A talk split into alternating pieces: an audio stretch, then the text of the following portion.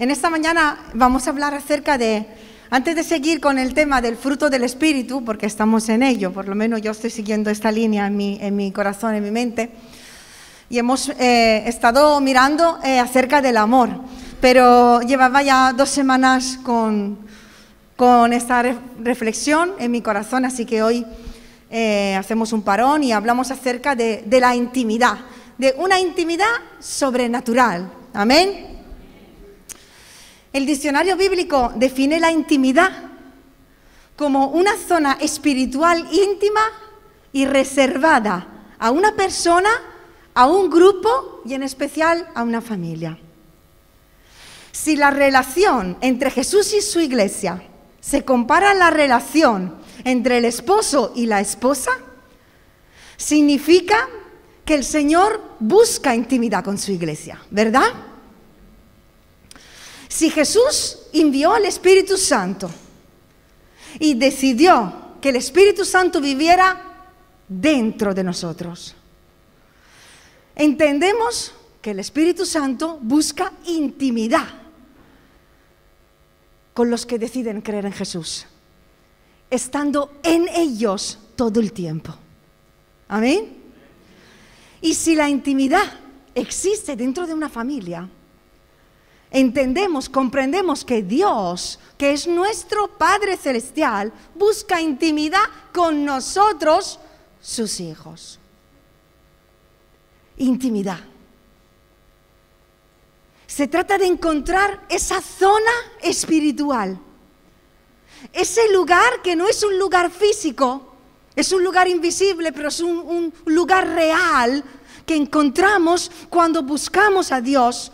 Y nos une con Dios, nos acerca a nuestro Dios. Amén. En Hebreos capítulo 10, el versículo, los versículos 19 22,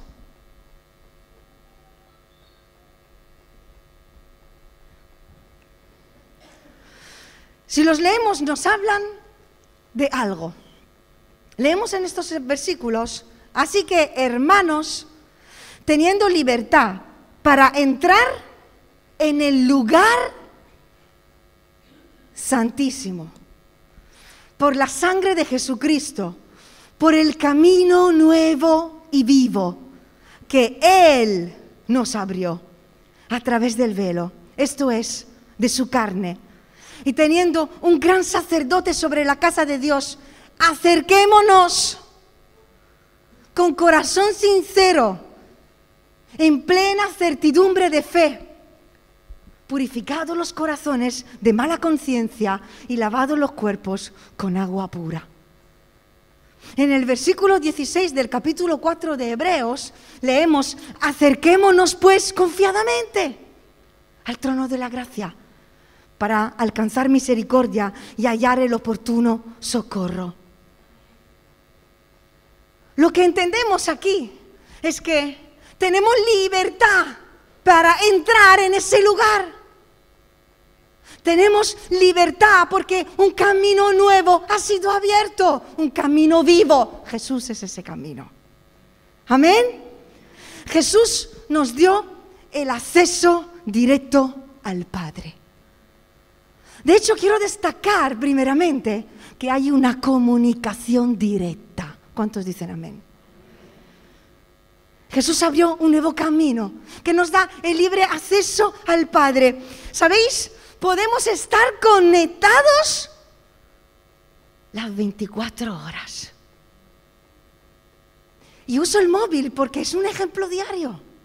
Podemos estar conectados con Dios las 24 horas, conectados con una comunicación directa con los lugares celestiales. La línea está siempre abierta y tenemos plena cobertura.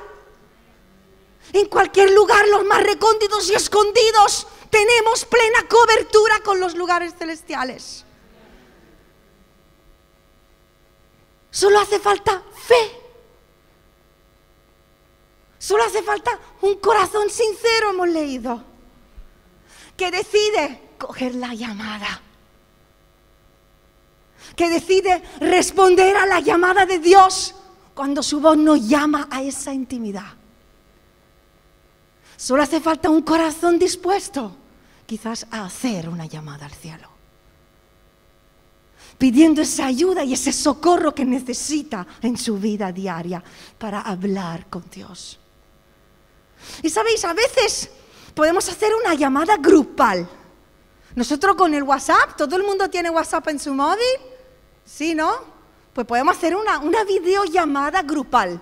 Estamos todos en un grupo, hacemos una videollamada y todos a la vez estamos conectados. Da igual que estés a la China, en Italia, en España, todos en ese momento conectados en la misma llamada.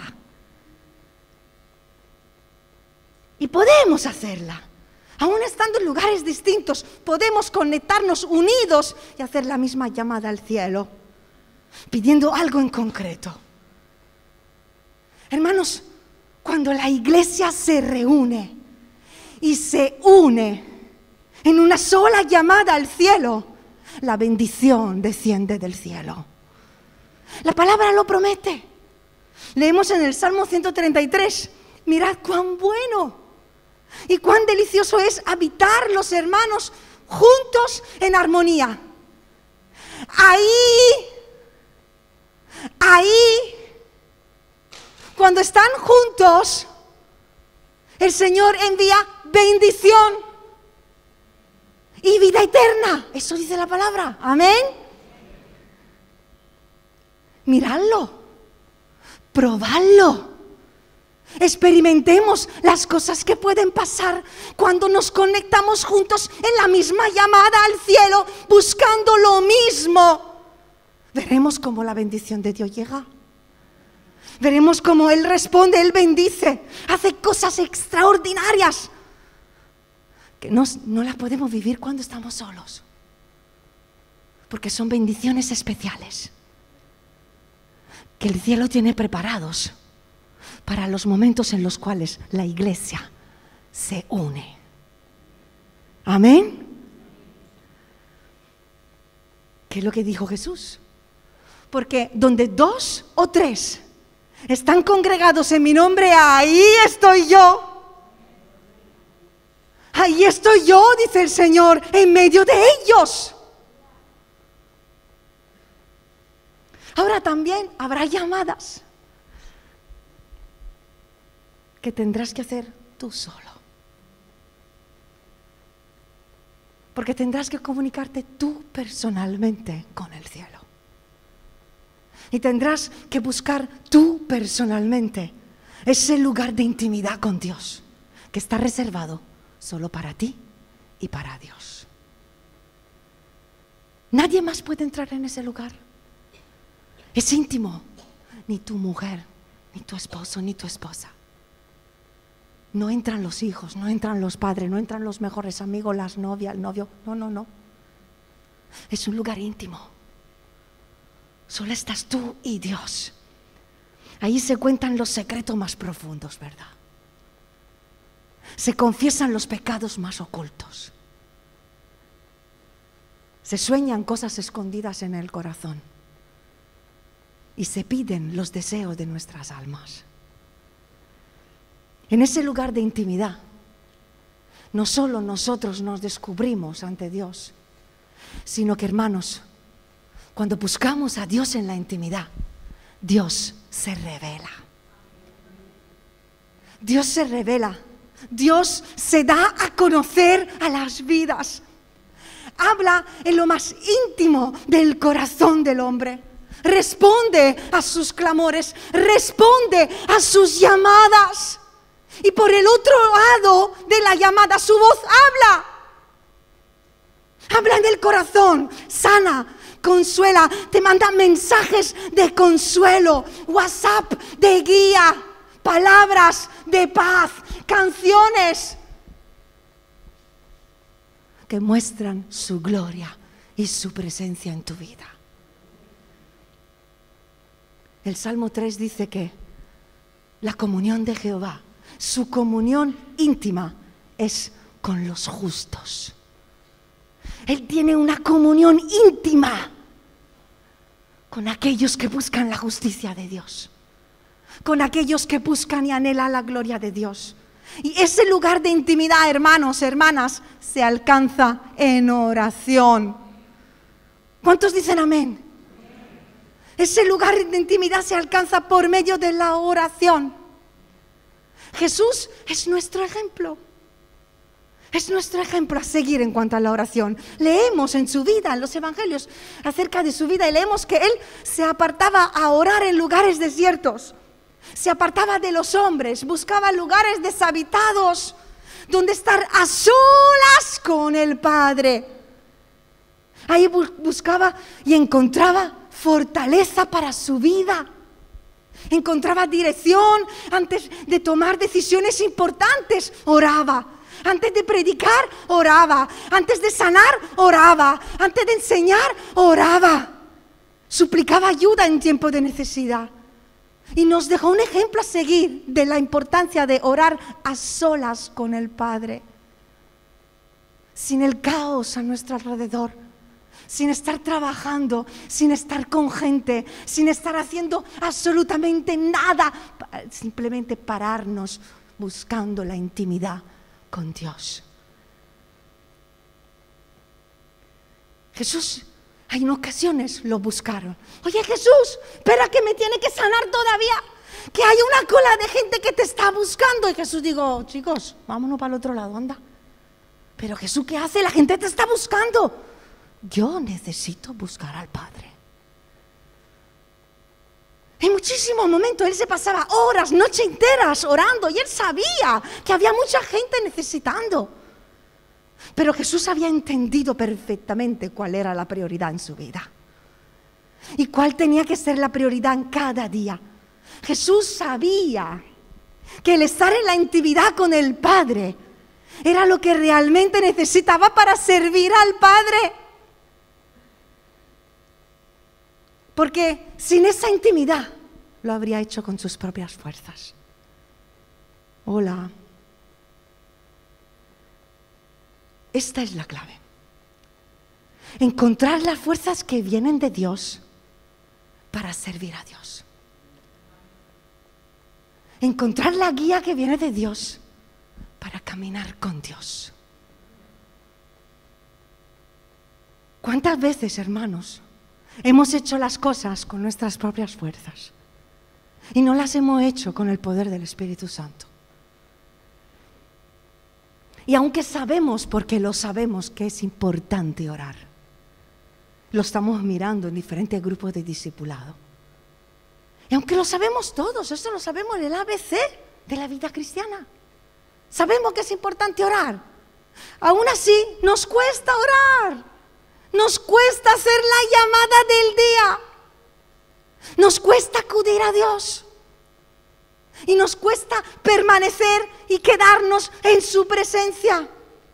Nos cuesta hacer esa llamada tan importante que nos conecta directamente con Dios. ¿Cuántas veces cogemos el teléfono al día?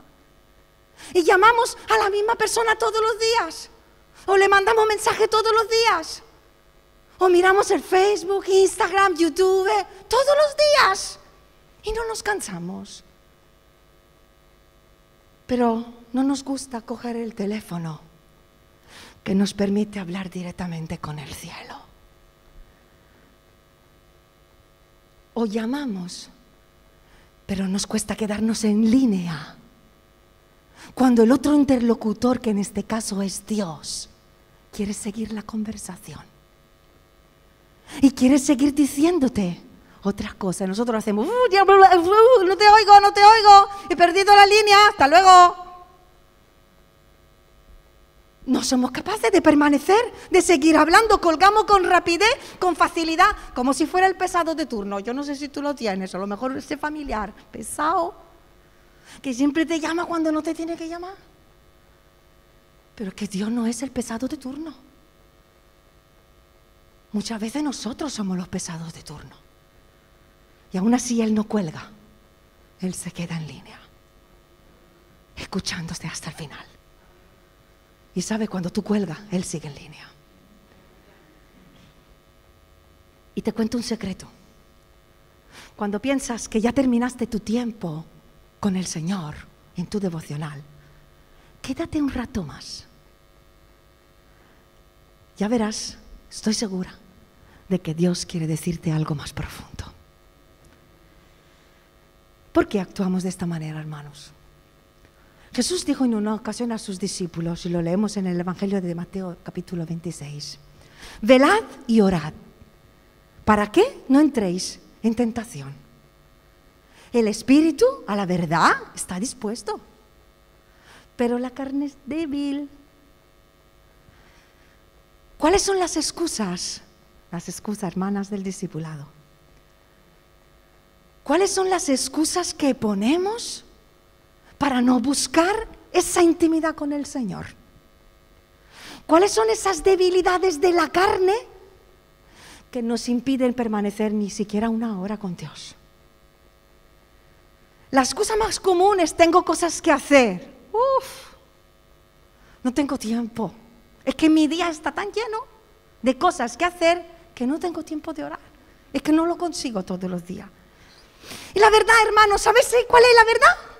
Es que tenemos tiempo para las cosas que para nosotros son prioridades. ¿Sí? La pregunta es, ¿es la oración una prioridad para tu vida? Porque si cada día de tu vida la oración es una prioridad, tú orarás todos los días.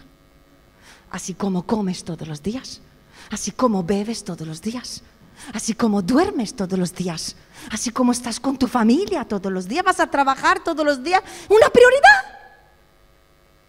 Una prioridad. Decía Martín Lutero acerca de sus planes para el día siguiente. Mañana tengo que tengo trabajo, trabajo y trabajo. Y tengo tanto trabajo que voy a pasarme las primeras tres horas orando. Porque él entendió que cuanto más trabajo tenía, más necesitabas orar para llevar a cabo el trabajo de forma espiritual. Amén. Otras personas quizás están pensando es que no sé orar. Pues mira, también para eso hay una solución. Porque si no sabemos orar, ahí está el Espíritu Santo. El Espíritu Santo está para enseñarnos a orar, para ayudarnos y para recordarnos que tenemos que orar. ¿Sabéis quién es el Espíritu Santo? Es esa voz que te llama a esa intimidad cada día. Y que te llama por nombre y te dice, Juan, párate un poco, anda. Pepe, apártate, quiero decirte algo. Quiero hablarte. Coge el teléfono, cógelo. Coge la llamada. Son esos momentos que te llama. Y quizás son cinco o diez minutos en los cuales te quiere decir algo y solo tenemos que parar el mundo para acudir a una llamada del cielo. Una llamada que va a cambiar tu día. Una llamada que va a cambiar tu estado de ánimo. Quizás te va a dar la respuesta, el consuelo que tú vas a necesitar. Y si no coges la llamada, vas a seguir todo el día agobiado, triste, arrastrando tu vida. Algunos dicen, no tengo fe suficiente. La fe viene de Dios. Y la fe viene del oír la palabra de Dios. Así que cuanto más ores y cuanto más leas la Biblia, más aprenderás a orar. Y más fe tendrás para acercarte a Dios confiadamente. Quizás algunos dicen, hay pecado en mí. No soy digno. Dios no me escuchará. Siento vergüenza, me siento acusada, acusado. No puedo acercarme a Dios, mira cómo estoy. Sabes, la Biblia dice lo contrario que justamente cuando nos acercamos a Dios, confiadamente al trono de la gracia, es cuando encontramos perdón. Es cuando encontramos la presencia de Dios y ese amor que quita esa barrera que tú sientes en tu corazón que te está separando de tu Padre. Así que no hay excusas válidas para no orar. Amén. Más bien busca la excusa perfecta para tener un tiempo de intimidad con Dios. Amén. Ahora, Romanos 8:26 nos dice que estamos, segundo punto, en línea con el Espíritu Santo, si queremos. Nos dice Romanos 8:26 que el Espíritu Santo nos ayuda. ¿Qué hemos de pedir como conviene? No lo sabemos. Pero el Espíritu mismo intercede por nosotros con gémidos indecibles. El Espíritu Santo que hace nos, que acabamos de leer, nos ayuda a orar. Y yo digo, ¿por qué necesitamos ayuda para orar? ¿No basta solo con abrir la boca y hablar? ¿No es suficiente solo con decir lo que tenemos en el corazón? ¿O pedir lo que necesitamos? ¿O simplemente verbalizar nuestros sentimientos? ¿No es esto orar? Diría que al principio sí es suficiente. Pero si queremos buscar una intimidad sobrenatural con Dios, necesitaremos la ayuda del Espíritu Santo. Se supone que una llamada al cielo es una llamada especial. Se supone que no es una conversación normal y corriente, sino que es una conexión espiritual entre tu espíritu y el Espíritu de Dios. Entramos en línea abierta con el Espíritu Santo. Así que en ese lugar no solo no puede estar solo nuestra parte humana. No puede estar solo nuestra mente, nuestro corazón. No puede estar solo nuestro sentimiento, nuestro espíritu tiene que tomar lugar en esa llamada. Nuestro espíritu en conexión con el Espíritu Santo tiene que involucrarse en el tiempo de la oración si queremos que sea un tiempo espiritual. A eso se refieren, hermanos, tanto el apóstol Pablo como Judas, cuando escriben acerca de orar en el Espíritu. Efesios 6, 18, Pablo dice de orar en el Espíritu. Y Judas 20 dice, orando en el Espíritu Santo. Y Santiago nos dice en el capítulo 5 que la oración eficaz del justo puede mucho. La oración eficaz. ¿Acaso hay oraciones eficaces y otras que no lo son? Las oraciones eficaces, hermanos, son las que son hechas orando en el Espíritu. Son las que son hechas guiadas por el Espíritu Santo. Por eso Santiago dice en el capítulo 4 que muchas veces pedís y no recibís. Porque pedís mal. Para gastar en vuestros deleites. Pedís guiados por vuestros pensamientos. Pedís guiados por vuestras emociones, por cómo os estáis sintiendo. Pedís guiados por vuestro entendimiento y vuestros razonamientos y por eso no recibís, porque no habéis pedido conforme a la voluntad del Espíritu, sino conforme a vuestra voluntad. No habéis orado conforme al entendimiento espiritual, sino a tu propio entendimiento.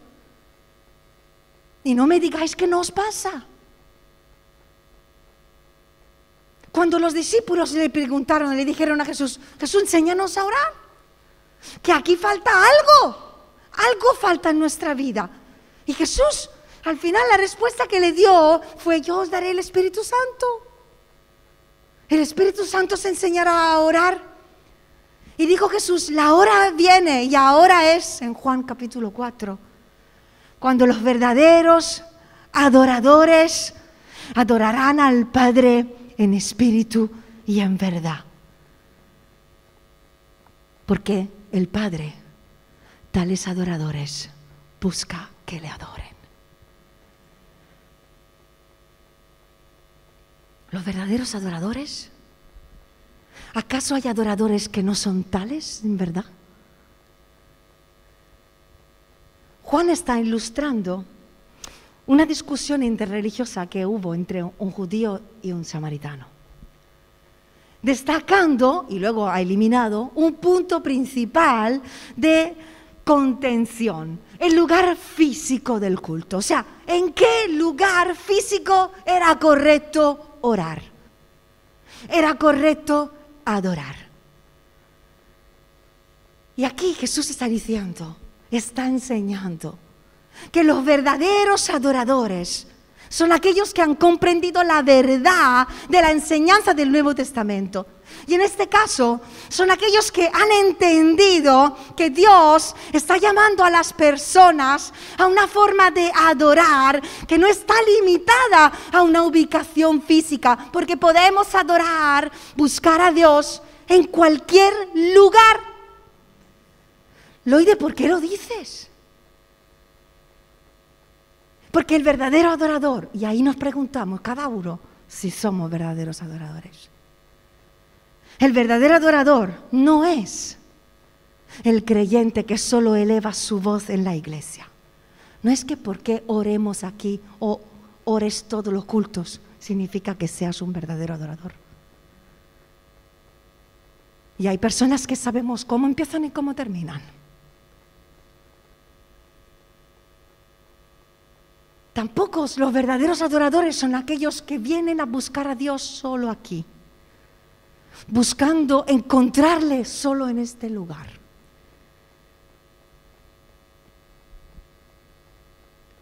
El Señor busca al verdadero adorador, que es aquel que busca la presencia de Dios cuando nadie le ve. En cualquier momento, en cualquier lugar tiene una profundidad íntima con el Padre. Y como consecuencia le adora. Y le adora con su vida de obediencia. Y sus oraciones, claro que serán eficaces. Porque son oraciones hechas, guiadas por el Espíritu Santo. El Espíritu Santo que vive en él. Un creyente que busca celosamente la presencia de Dios en su vida y esa dirección que necesita para tomar decisiones. Y no las toma y hace planes y luego le pide la bendición a Dios, sino que le dice, si tú no vienes conmigo, yo de aquí no me muevo. Si tú no bendices esta relación, yo no sigo. Si tú no me abres puerta para este trabajo, yo no voy.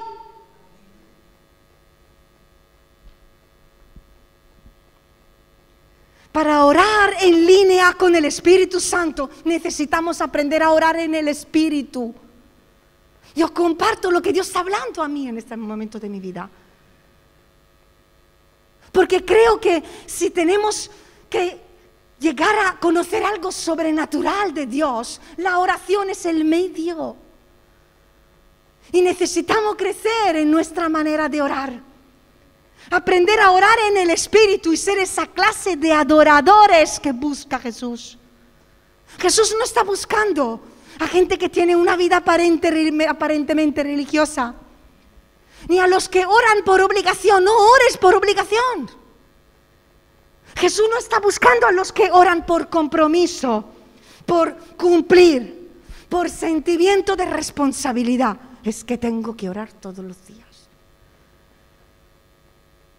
Jesús busca a aquellos que oran porque necesitan estar con Dios.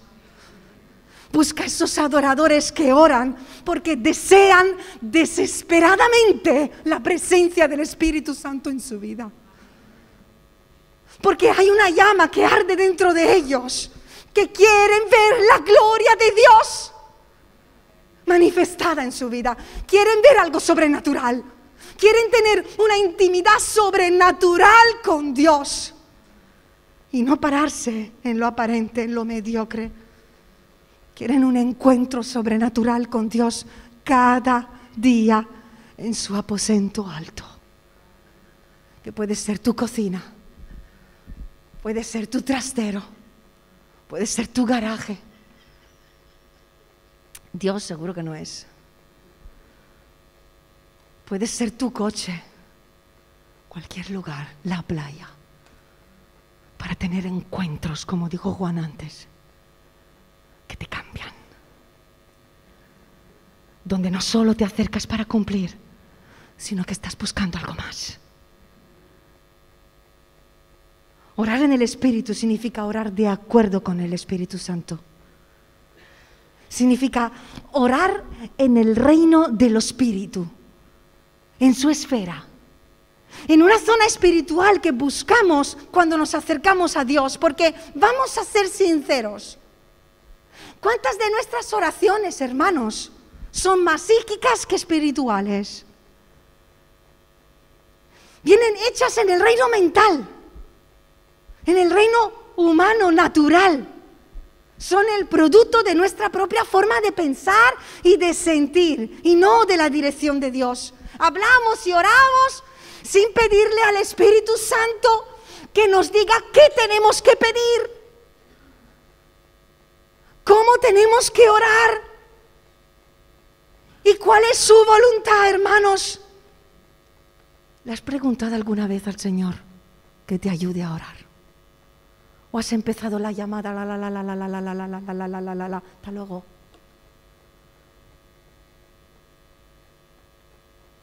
Yo estoy aprendiendo a empezar mi tiempo de oración diciéndole al Señor, quiero pedirte conforme a tu voluntad. Y sé que el Espíritu Santo me lo puede revelar. Quiero pedir lo que tú anhelas, Señor. Lo que está en tu mente, en tu corazón, eso quiero orar yo.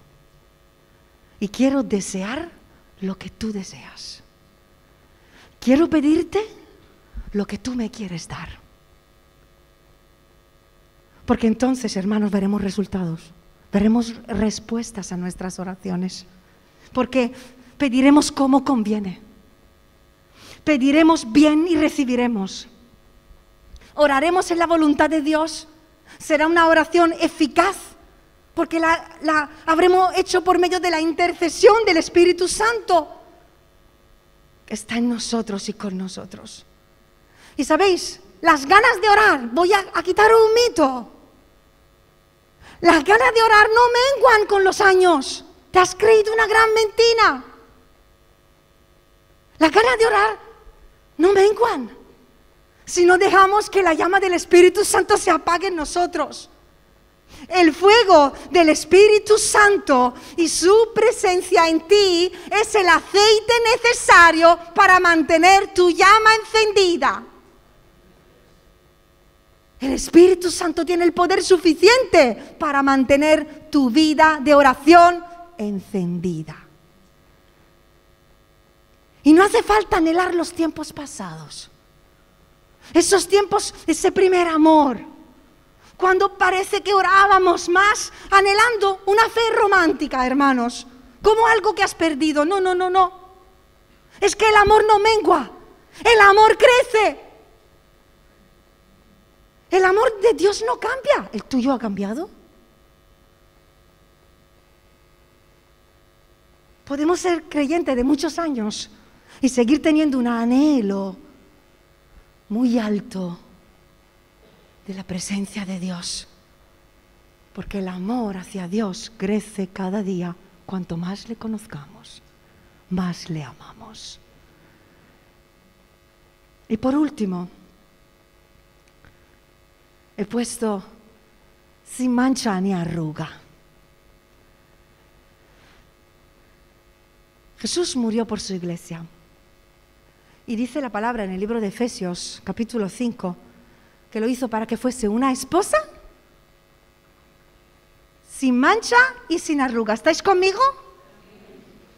¿Qué es lo que pasa cuando te acercas a alguien?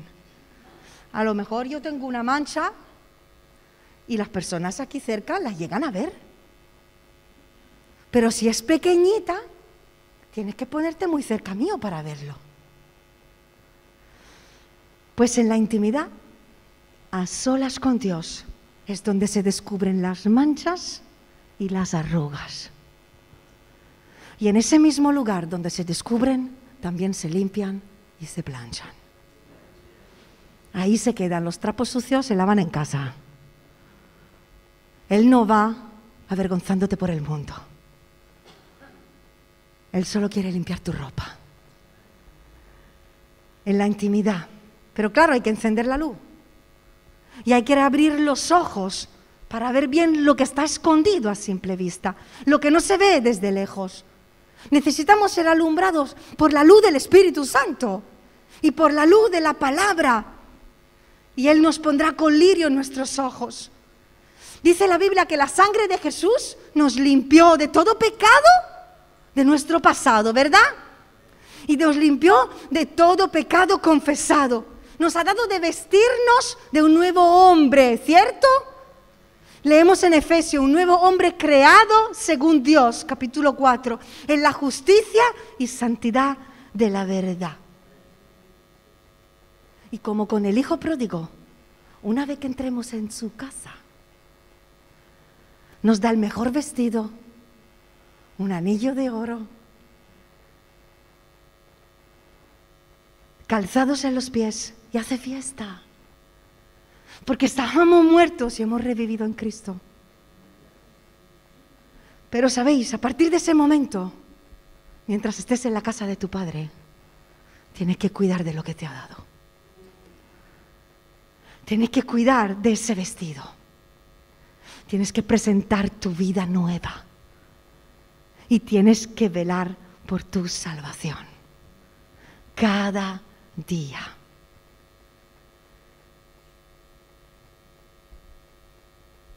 ¿Cómo es un vestido sin mancha ni arruga? Porque un vestido, no, no, tener manchas ni arrugas, no significa que no pecamos. Porque a la vista está que todos pecamos, todos los días, ¿cierto? Pecamos todos los días. Y seguimos teniendo el mismo vestido nuevo todos los días. ¿Dónde está la clave? La clave está en limpiarnos cada vez que vemos que se mancha. Porque por el camino nos podemos manchar. Por el camino la ropa se puede arrugar. Y puede que no nos demos cuenta. Pero sí el Espíritu Santo nos ayuda a ver esas manchas. Nos ayuda a ver las arrugas en nuestra vida que con la vista humana no lo alcanzamos a ver. Las manchas, hermanos, pueden representar pecados no confesados o no abandonados, que siguen en nuestro corazón y que seguimos repitiendo porque no los queremos abandonar, no los queremos rendir, no queremos renunciar a ellos. David, del salmista, oraba, crea en mí, oh Dios, un corazón limpio y renueva un espíritu recto dentro de mí. Purifícame con hisopo y seré limpio. Lávame y seré más blanco que la nieve. Porque el corazón debe amar la pureza. Porque seremos puros cuando la santidad empieza de dentro y se manifestará por fuera. Porque dice la palabra, y aquí tú amas la verdad en lo íntimo. Y en lo secreto me has hecho comprender sabiduría. Las manchas pueden ser también pecados que cometemos, escúchame. Pecados que cometemos sin ser conscientes de que lo que estamos haciendo está mal delante de Dios. ¿Sabéis por qué? Porque en lo íntimo el Señor nos hace comprender cosas que nosotros no sabíamos, que nosotros no veíamos. Dice el salmista, ¿quién podrá entender sus propios errores? Líbrame de los que me son ocultos. Examíname, pruébame, conoce mis pensamientos. Guíame. Porque todos podemos tener pecados de los cuales aún no somos conscientes. Pecados que Dios todavía no nos ha revelado como tales. Porque nuestro, nuestra madurez espiritual, nuestro entendimiento espiritual no ha llegado a comprender que eso no le agrada a Dios. Y sabéis, el Espíritu Santo en la intimidad nos revela cosas. Y nos muestra, nos habla, nos hace entender. Y no podemos hacer lo que no entendemos o lo que no sabemos, pero sí podemos ser fieles a Dios en lo que comprendemos en el Espíritu. Porque cuando el Señor viene y te dice, esto está mal, tienes que cambiarlo. No le digas, no puedo, porque si te lo ha revelado, es porque tienes la capacidad de tratar con ese pecado. Y cada día vamos a crecer más en nuestra vida espiritual. Y el Señor nos ayuda en ese crecimiento y nos da la fuerza y la victoria. Y si las manchas son los pecados que manchan, ensucian el vestido, las arrugas que son. Quizás Jesús ha lavado tu vestidura con su sangre, pero quizás tu vestido está arrugado. Quizás te has olvidado de plancharlo. Sé que a algunos no les gusta planchar o no planchan. Pero cuando tú vas delante de alguien importante, tú vas bien limpio y planchado. Pues el Señor así nos quiere. Y podemos ser cristianos sin manchas, pero tener vestidos arrugados. Y las arrugas no son esos pecados que se ven quizás más rápidamente, son están más escondidos, pero siguen en tu vida. No son los pecados típicos como la borrachera, el adulterio, la fornicación, la mentira. Las arrugas son pequeñas cosas que no se ven, pero que nos contaminan y que a Dios no le agradan porque nos habla de las arrugas también cuando habla de la esposa de Cristo. Quizás las arrugas pueden ser la incredulidad, esa falta de fe escondida en tu corazón que te impide creer en el poder y en la justicia de Dios para tus situaciones de cada día. Quizás las arrugas son la envidia, el celo, ese deseo de venganza que alimentas por dentro. Nadie los ve, pero están arrugando tu vestido. Quizás la ira, quizás el juicio, esos pensamientos ilícitos, esa codicia, de codiciar lo que tiene otro o de codiciar la mujer de otro. La malicia, Quizás eres una persona maliciosa, que cada frase le buscas el doble sentido sexual en tu cabeza. Quizás el negar a Dios delante de los hombres. Claro, nadie te ve, pero tú sí. Dios te ve cuando tú por vergüenza o por temor niegas a Dios delante de los hombres. Quizás la inconstancia, quizás la apatía, la pereza, la mediocridad el ser un creyente tibio. He leído que la, que la mediocridad es el resultado de no cansarse nunca. Porque quien quiere servir a Dios se cansa. Si no estás cansado en tu servicio, es que vives una vida mediocre, tibia. Porque el cansancio, la fatiga, es parte del servicio, del entregar nuestra vida al Señor. Quizás no eres fiel en tu corazón a lo que le prometes al Señor. Y esa es una arruga.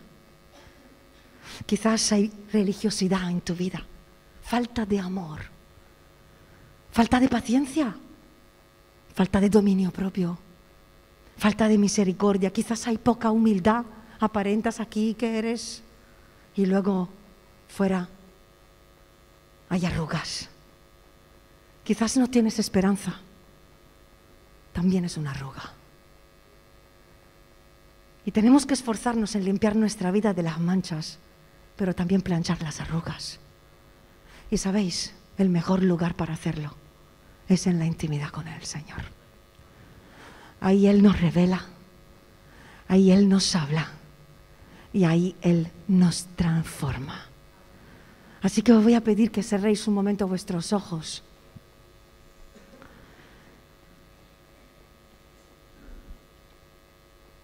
Y pensando en esto que el Señor nos ha dicho en esta mañana, seamos sinceros en nuestro corazón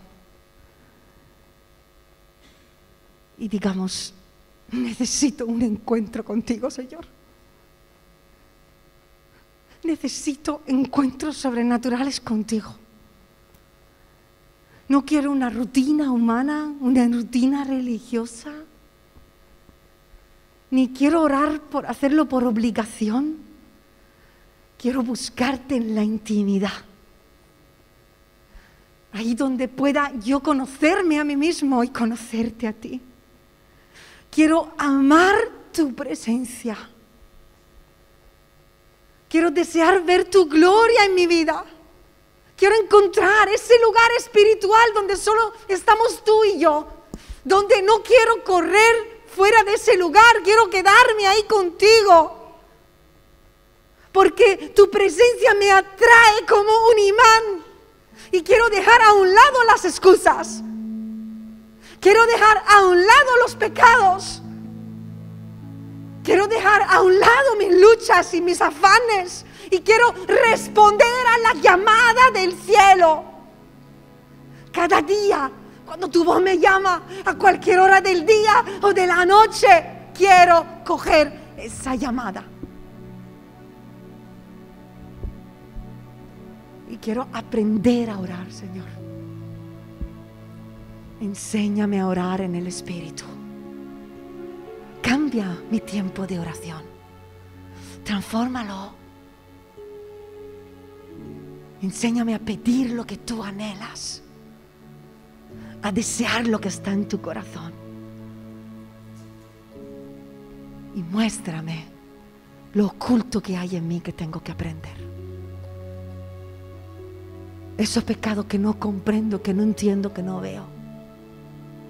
Limpia mi vida si esta es tu oración hoy. Yo te quiero invitar a que te pongas de pie ahí donde tú estás. Y le pidas con todo tu corazón al Señor que a partir de hoy tu tiempo de oración cambie con Dios. Que nazca en tu corazón un deseo, un anhelo de buscar una intimidad sobrenatural, de no entrar en ese lugar como toros y hablar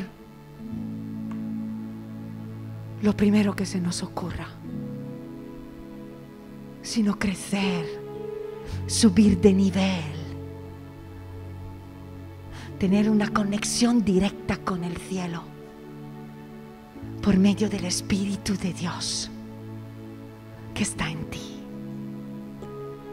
que está en mí.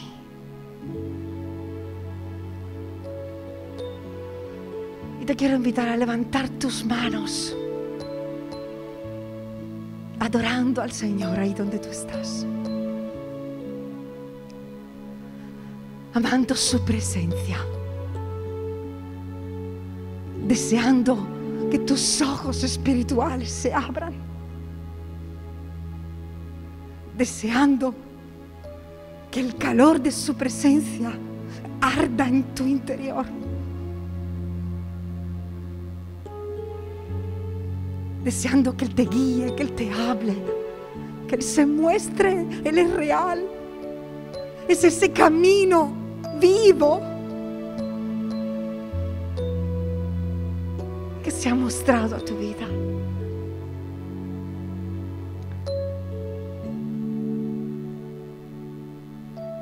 Señor, en esta mañana te presentamos nuestras vidas. Gracias, Señor, por hablarnos. Gracias por tu palabra viva y eficaz. Por tu presencia tan real. Aquí están nuestras vidas, Señor. Tú conoces cada uno de nosotros. Conoces nuestra vida, nuestras tareas, nuestras excusas, nuestros pecados. Tú conoces nuestra pereza, nuestra inconstancia, nuestras limitaciones, pero también tú conoces el deseo de los corazones. Tú conoces los anhelos más escondidos. Tú conoces los sueños que hay en cada uno de nosotros de encontrarte de tener un encuentro contigo cada día. Un encuentro sobrenatural con un Dios sobrenatural. Y en este día te presentamos nuestra vida, te presentamos esta iglesia. Cada persona que se ha levantado, cada decisión que se ha tomado, para que tú nos ayudes, Señor. Espíritu Santo, necesitamos tu ayuda. Queremos aprender a orar. Queremos intimar contigo cada día. Amar, amar, amar y amar más tu presencia y tu gloria. Pon anhelo en nosotros. Pon hambre y sed de tu presencia. Pon hambre y sed de tu gloria. Te rendimos toda excusa. Ríndele tu excusa en esta mañana.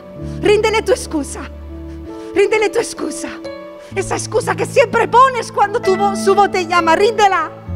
Te la rindo, Señor. Te rendimos nuestras excusas. Y te pedimos que tu Espíritu Santo, que es un espíritu de poder, de dominio propio y de cordura, nos dé el valor, la firmeza para quedarnos en tu presencia y buscarte más allá de nuestras fuerzas humanas, sino encontrarte en ese lugar espiritual con nuestro espíritu unido al tuyo. Glorifícate en nuestra vida, Señor. Glorifícate en nuestras vidas. En el nombre de Jesús te lo pedimos. Amén. Sí, Señor. Sí, Señor. Te deseamos, te anhelamos, Señor. Adora al Señor unos instantes. Levanta tu voz. Adora al Señor. Adora su presencia, su persona. Aleluya. Sí, Señor. Quiero invitar a todos que os pongáis de pie unos instantes más. Estamos terminando. Levanta tus manos. Adoremos al Señor. Busquemos su presencia unos instantes. Preséntale tu corazón, todo tu corazón. Presenta al Señor tu vida. Ámale en este momento, ámale. Ámale, adórale, reconócele como tu Dios. Amamos tu presencia, Señor. Te adoramos, te bendecimos, Señor. Tú estás aquí, Señor. Tú estás aquí. Donde dos o tres se reúnen, ahí estás tú, Señor. Cuando hacemos una misma llamada grupal, ahí envía bendición cuando se reúne la iglesia. Llamemos al mismo cielo en esta mañana. Llamemos a la misma puerta. La misma llamada en conexión directa con el cielo. Pídele a Dios. Quiero más de tu presencia en mi vida. Díselo, díselo. Quiero más de tu presencia en mi vida, Señor. Más de tu gloria. Díselo, pídelo. Quiero más de tu presencia en mi vida, Señor. Quiero más de ti. Más de ti. Quiero crecer en esa intimidad contigo. Aleluya.